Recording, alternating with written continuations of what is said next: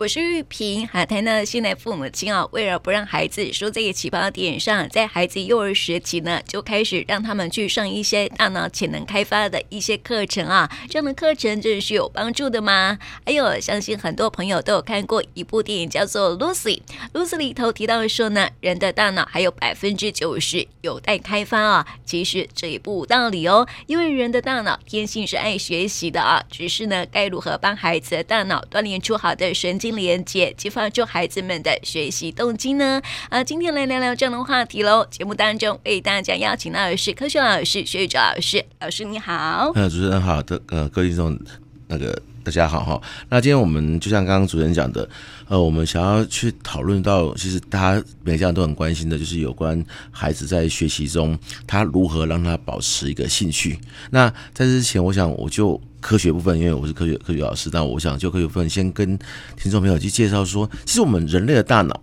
我们人类的大脑呢，基本上。没有错，主要负责呃整个功能是在大脑，可是大脑基本上会随着我们的年纪的呃增长，慢慢的去呃发育中。那通常在大脑的发育里面，零到六岁是一个很绝对的黄金阶段，所以很多家长就通常会在零到六岁的时候，当然这些资讯，我想家长也都知道，零到六岁哦就会开始让他哇尽量去接触这些很多东西，让他接触到很多的呃新的事物，没有错，这可以有助于他大脑的一个皮质的发育。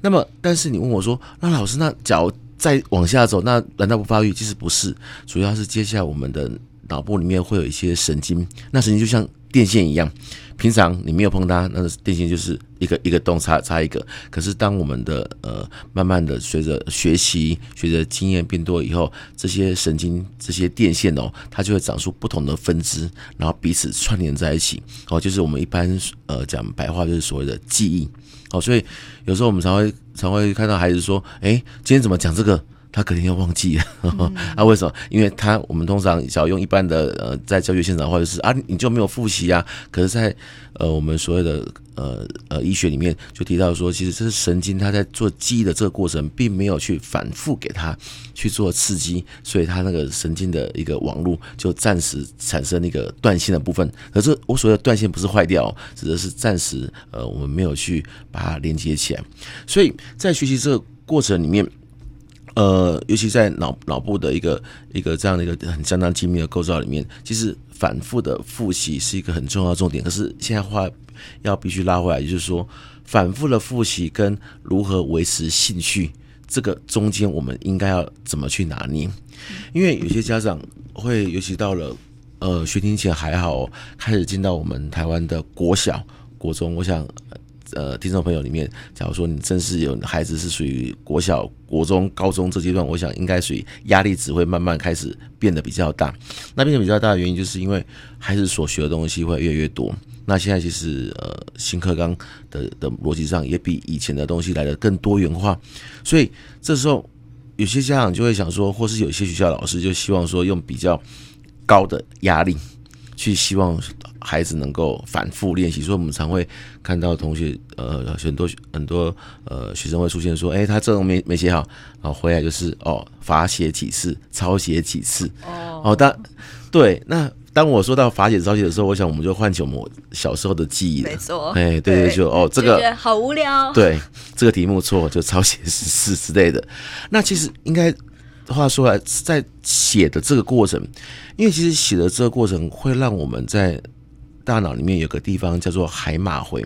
大脑里面这个海马回呢，这个位置大概就是我们呃，你只要摸你的太阳穴哦，那脑壳就是再进到脑那个我们脑的侧边的位置。这个地方呢，主要就是负责我们短期记忆的地方。曾经有研究显示哦，呃，通常假如你今天用写的。跟你今天用读的话，发现在写的过程里面，这个海马会储存记忆的能力是比较好的。好，所以所以有时候我们会希望说，哎，小朋友在在写东西的时候，在读东西的时候，能够用书写哦，写写几个字，写几个关键字，这样可以帮忙他学习。哦，我知道，因为小时候我我觉得我记呃历史地理最快的方式有用写的，嗯，对，还有背单词，没有错。所以写的过程里面，其实通常。学生问我说：“老师，他写要写好多。”其实我说没有，你只要写主要的关键的字，甚至可以把它变成一个我们之前有提到过一些流程图啦、心智图，这些都远比你看好多遍哦，真的哦。对，因为你原来法写有好处。对，所以我现在画出来就是对法写有好处，但是问题是当法写过多的时候，通常我想呃，听众朋友，包含我们，我们小时候都遇到过罚写。其实罚写到过多的程度的话，你到后面是没有意义的，就是变成没有想法性的。哦我懂，就是把它抄完，像是运动，运动到一段那个心肺的那个太太快速的时候，它就是完全没有燃脂的功能。对，然后另外就是在，所以在拿捏上，就是我我们现在提到的重点是说，要不要写？我的答呃答案是要的。那写可以增加一些记忆，所以我们可以鼓励孩子，或者我们家长跟孩子在写写东看东西的时候，写下笔记这个习惯，我觉得可以慢慢亲子之间的培养。但是，一旦到罚写部分，假如说，其实我们可以看到，假如说老师们罚写可能就一次两次，然后量不多，其实我们大可不用太过于紧张。可是有的罚写那不是只有一次两次，哇，好多好多次的时候，其实我们可以试着跟呃老师们做沟通啦。呃，或者是跟孩子们去说哦，你下一次不要再遇到这个问题，因为当你写越多遍的时候，就像刚刚主持人讲的，到时候是疲乏了。嗯。然后另外一部分就是我们身体里面有个激素叫做呃皮质醇，就是糖皮质激素。那简单的讲，我们把它叫压力激素。也就是说，我们今天在有一个紧急状况的时候，我们会透过这些激素的分泌，让我们快速应付紧急状况。但是这个压力激素相对的，只要一直处于比较分泌比较高峰的时候，会去影响我们的神经的发发育的的的模式。所以有时候我们常会在教学现场中看到很多来自他从小就是一直抄、一直抄、一直抄，然后很多人一直抄抄抄上来的话，他反而在思考创造能力上面，在到了大学会。比较比同年纪还来的比较弱一点点，不是不好，比较弱一点点。哦，那是不是有点像填鸭？对，所以我们常讲，就是讲白话是哦，填鸭在某种程度的确可以填得下去，可是填鸭的话会两种现象，一个就是他到大一点的时候，他的创造力会会会会会去会去失去；还有一种就是更早一点，就是他可能提早对这个科目就完全没有兴趣，因为我就是不会嘛，太无聊，你要叫我一直抄嘛，嗯，他就会造成。这个不，这个现象，嗯，好，所以我觉得如何去从反复练习，然后让大脑神经连接，我觉得写这个部分，我觉得是可以去做，但是不要过多，是我们刚刚所提到的一个一个观念。那第二个，我倒觉得就是说，我们要让孩子在学习过程中感觉到这个东西是有兴趣的。我。举一个例子啊，现在国小哈，我记得我们以前国小的国文课本啊，国语课本，基本上每篇都是呃呃说明文啊，呃叙述文。可是现在国小课本，我发现他们每一册里面都会有一个台湾的景点，或是啊不止一个哦，可能有两个、三个啊，比如说野柳了，我记得有没有野柳啦，有那个呃苗栗的那个桐花啦，它会配合，比如说下学期配合季节。其实应该这样讲，并不是每一个孩子都会一天到晚在海边，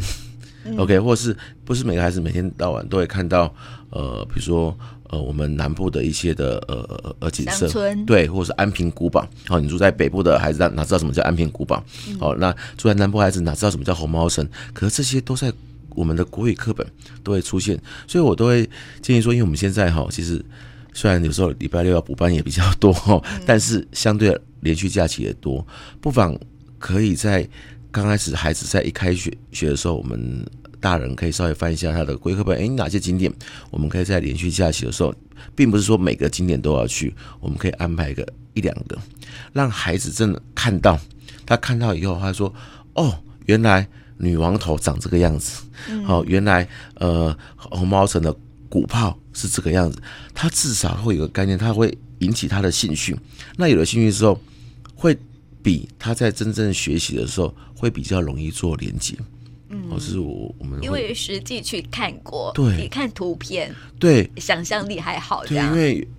因为有些家长就会说啊，现在网络这么发达，抓个图片就好。对啊，对，没有错，可以看图片，因为这比以前要更好，以前是没有图片可以看的，对可以看图片。可是带他去一趟。而且这样也不用说很久，就哎、欸，我们看看他，然后有个长连续假期，这样或许，哎、欸，我们也看到以前是像我，我记得我前前阵子去野柳，哇，这野柳跟以前又不一样了，好，那所以他现在又把又把它规划的比较好，所以也唤起一些小时候的一些记忆。可对孩子来讲说，哦，原来那就是他然后他看了以后又不一样。哦、像那个露营。哦，对，很多家长现在很很喜欢带小朋友去露营嘛。对，其实哦，就是可以观察那个大自然的环境啦、植物啦，对啊，呃，还有昆虫啦。小朋友不是很喜欢昆虫吗？啊、像比如说他在呃，像一些呃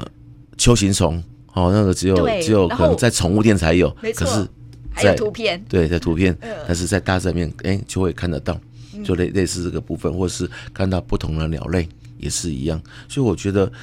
要让他去感觉到有兴趣的地方，这是从孩子在比较年纪比较小的时候，我们要去帮他建、去帮他寻找的。哦，就是说用玩去开发潜力。嗯、对，所以小时候我们常会说。哪需要玩那个？只要看一看就好了。可是我觉得现在孩子哦，跟我们以前真的不一样。我们，我们以前小时候啊，我们的大自然环境好多东西可以玩，对不对？对，我们又不用玩，我们没有在玩那种现在的什么什么乐高。哎，其实玩乐高也很好啦。我就是说，我们小时候玩的东西很多哈，像是我们会去呃。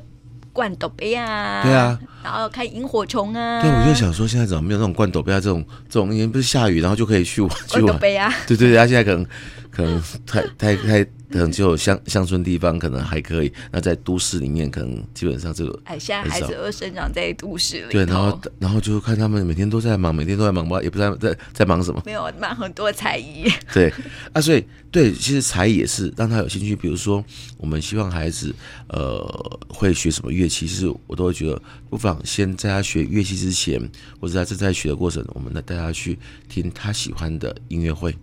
我让他去看，他看完之后，他开始会有那种动机，以后他学的就不会说，我只是我妈妈、我爸爸，对，我是有一个目标，有一个企图在往前走。嗯，对。对，但是我也鼓励这个家长哈，就是说孩子们到学了一段时间，可能会想放弃，嗯，因为很累，对，因为一段时间之后，他呃失去了一种兴趣。因为他觉得每天练琴啊、嗯、练练乐器啊是一件很累的事情，或是练球技之类的。嗯、但是好，还是要鼓励爸爸妈妈好，就是说，当孩子想要放弃的时候啊，嗯、还是要让他坚持下去。对，所以我倒觉得适时的参加一些比赛不是坏事，因为很多家长会说啊，我就练这个，然后之后参加比赛可以过关。可是我倒觉得应该颠倒过来，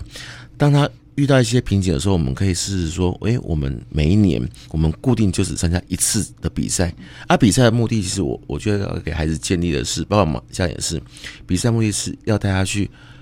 外面看看对手到底有多强。嗯、我觉得应该是这样，而不是说去见识说我这样练到底我有多强。我就我到这个心态要稍微我们去修改一下，说：诶、我们去让他看一下外面到底有多。多强大，然后外面的呃，我们可以挑选。其实我觉得要挑选比赛的一个性质，我们不要去担心说孩子去了会不会只是呃毁了他自信心。我就刚开始先不要让他去参加比赛。然后这个比赛其实你说要多也可以是多，有时候比赛啊，我遇到一个家长，他说我说他一直参加比赛啊，他比赛到后来他根本没有办法去思考说我是第几名。他只是觉得说，我在比赛过程里面，我不断的哪些技术，我我我被裁判点了，我我要怎么进步，类似这样，或者是他有一个挑战的目标，我就让他挑战目标很重要，不要让他说啊，我就让你快乐学就好，他慢慢就会疲乏掉，然后他就不知道怎么学，我就设定挑战的目标。是很重要的，对，这也是大脑开发的一种，对对对，就是需要一些刺激，有没有？对，就像你要去电一下，电一下它才会有动起来的感觉。那个那个神经的轴突，它会透过刺激以后，这种而且是高频率的刺激，哎，它在这时间，哎，就就就 OK。然后他经过这个比赛之后，你会发现这个孩子在比赛前跟比赛后真的有点不一样。所以就是像大脑连接开始产生分支，有没有？对，没错，对。然后另外，我觉得最。呃，刚刚提到就是说，我们要有兴趣的活，有有正好有兴趣，然后适时的给他一些挑战。另外，我倒觉得还有第三个就是，我们要有一个互动的学习环境。嗯，当然，经过这个疫情，很多线上学习，那我觉得线上学习你会发现，有些有些老师还是照本宣科，可是慢慢的，有些很多老师他会跟孩子透过呃不同的呃呃软体啦，去产生所谓的互动。我觉得互动很重要。或是我们在在平常父母跟孩子之间的学习间的互动，我们不是说只送去他那个点，然后他去打个球，我们就不管。其实，呃，我记得，呃，前阵子好像啊，对，有在播那个《灌篮高手》的电影哦，对。对，然后基本上像我孩子还小，他基本上他那个呃打篮球，他会喜喜欢打球，可是当他去又去看了《灌篮高手》的的的电影之后，哎，他发现说哇，好像这个打球就可以跟他这个电影某种地方去做结合，因为我记得在电影里面，他他提到一句，我想大家应该有时候有看都会知道说，呃呃。只要放弃了，比赛就结束了。嗯，没错，对，没错。那也真的，那他真的，哎，就就就就就就记就记起来了，哇，那就不一样。所以，所以所谓的互动环境，互动环境倒不是说我们要跟他说什么，我们可以创造这样的环境，让他跟他目前的东西有有连接性，有连接性，反过来他就有兴趣，有兴趣他就会开始得到一些的呃动力，然后动力之后，我觉得最后最后很重要的是。要给孩子足够的支持跟鼓励，因为有时候我们在回到学业部分，通常会说啊，你怎么考这么差？但是我觉得，包含我们也也是一样，就是常会看到一整张考卷，只看到孩子错的题目，我们都没有去看孩子对的题目。错的题目说你怎么错这个？可是我觉得有时候要颠倒过来，你看这孩子他这些题目都对了，那反过来说，我们要某种程度。要给他一点支持动力，他才可以在挫折里面慢慢的从挫折吸取经验。那我们过去在我们这一代的的受到上一代的教育模式是都是管错的。你看人家错一题，你给我错三题，但是都不会讲说，比如说一题一张考卷十题都不会讲说，你看你有七题可以对的都不会，你一得错错三题，啊，人家错一题而已，哎、啊，你怎么会这样子？对。那所以也影响到我们的教育模式，所以我倒觉得还是有错，当然我们要去盯他，这没有问题。可是我们要去从看他好的那一面，给他适时的支持跟鼓励，他就可以回到我们今天一个很重要的主题：如何让他在学习中保持兴趣，然后慢慢去接受挑战。对嗯，对，所以我们在今天讲到的是这个大脑的开发哈。其实大脑的开发呃，可以呃透过我们生活上面的学习，通过我们呃生活当中玩玩也是一种学习了哈。其实大脑开发有很多种，不一定是说你要去上某一些的课程，而是要让孩子培养兴趣。对啊，其实我刚刚跟大家分享这些，其实很多东西不见得是要去透过特定的课程，平常的活动，其实。就目前他所的学习模式，我们在在这里面，嗯、呃，去去培养他、引导他就行。倒不是说我们还要再开发，那这样对父母亲来讲，事实上也有很大很大的压力。对呀、啊，经济上的压力也有，心理上面的压力也有。而且当父母亲有压力的时候，其实这些无形的压力都会。不自主的转移到孩子身上，你就会开始骂他。事实上是因为父母亲有压力导致的现象。这个，这我必须要要很诚实的跟跟大家分享这样的状况。没错，就是呃，孩子会感受到父母啊、呃、来自父母亲的压力哈，这反而会压抑他的大脑的一个呃成长或者是大脑的开发。对，他需要一些经验值的累积。我们因为我们大脑，其实说实在的，我们这辈这一生里面，爱因斯坦。他被他死后，他脑脑脑部被拿起来的时候，你知道吗？他只用了百分之二的脑部的神经元。那我们应该没有像爱因斯坦那么聪明嘛？所以我们基本上不用担心说脑部的神经的开发会会会会会有限，它是无限的。而这无限需要很多的经验，慢慢逐步累积。但是还是要有压力，要有压力，要有挑战，他才会成长。可是这个压力不要过过头。所以这拿捏上，现在父母亲就是我们大家共共同努力这样子。嗯、没错没错，彼此互相的勉励，嗯、然后对像老师啊，嗯、也会跟着家长们共同来呃讨论这样的一个话题，这样子哈。嗯、我看过一句话说哈，一个充满爱的跟支持的环境，是锻炼孩子意志力跟内在学习动机很好的一个沃土哈。所以呢啊、呃，学习哈是长期的学习，而不是只有在学前或者是在学龄当中的孩子的一个学习哈。对，所以你要给。他更多的支持跟鼓励，这才可以帮助孩子有更好的兴趣去学习。对，而且学习不是只有孩子在学习，他是一辈子都在学习。我们现在也在学习啊，包含我们现在现在，啊、所以我们如何让我们的孩子，他不止在。呃，所谓的国小、国中、高中、大学这些只会又学习之外，要他在这个过程里面培养他好的学习的习惯，到他到了长大，到我们这个这个年纪，他还愿意不断的学习新知。我觉得这才是我们能够给他一个无形中的的的的一个一个一个一个力力量。对，嗯，没错。所以跟大家一起来分享好这样的一个讯息，嗯、也谢谢学长老师来到我们节目当中，嗯、谢谢你，谢谢你，好，大家再见。